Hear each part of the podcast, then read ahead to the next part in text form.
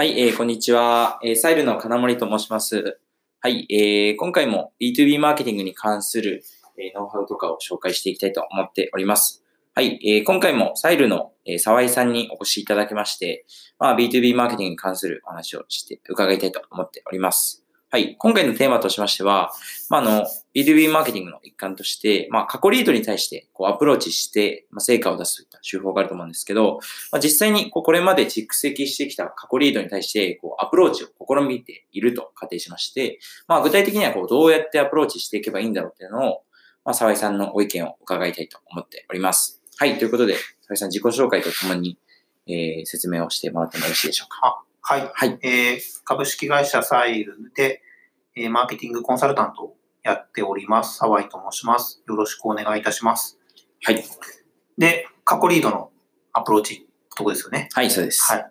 で、まあ多分、リード、過去蓄積したリードって言っても、まあいろいろあるとは思うんですが、うんまあ一旦溜まっててアプローチしてなかったみたいなところをちょっと前提に話しさせてもらうと、はいまあ、まずは、えーその今、データベースに入ってる、うん、うん、リードが、まあ、どういう状態かっていうのがおそらくわからない。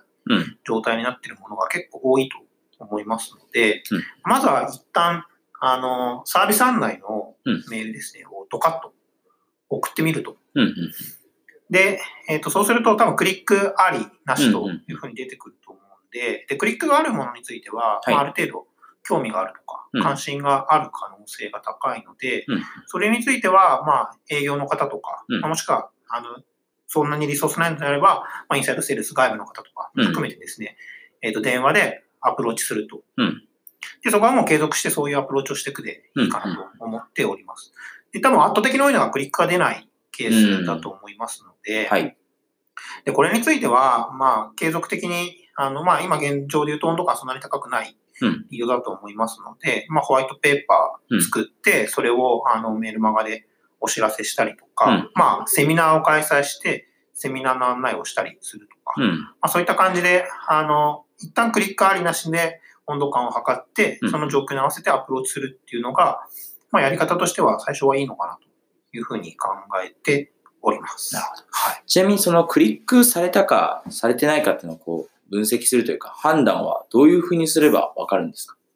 えっと、まあ、有料のメール配信ツールとか、はいまあ、MA 入れてれば、うんまあ、今、クリックの有無は全部はレポートとして出てくるうん。うんので、まあ、一旦それベースで判断すればいいかなうんと思います。ちょっと入れてないと、はい。あの、それわかんないので、うんまあ、最低限そういうものがトラッキングできるツールは、あの、入れておくといいと思います。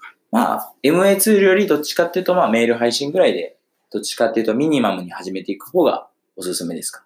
まあ、最初はそうですね。まあ、うん MA となると、ちょっと他の、あの、値段も高いですし、うん。あの他の業務プロセスも設計してからやらないとうん。いけないので、まあ、まずは、あの、メール配信ツールうん。とか、まあ、いろいろ今あると思うので、はいまあ、その辺を試しに使って、えっ、と、やっていくのがいいかなと思います。わかりました。はいありがとうございます。ということで、えー、今回は過去リードに対するアプローチ方法について紹介させていただきました。はい。以上です。ありがとうございました。ありがとうございます。バイバイ。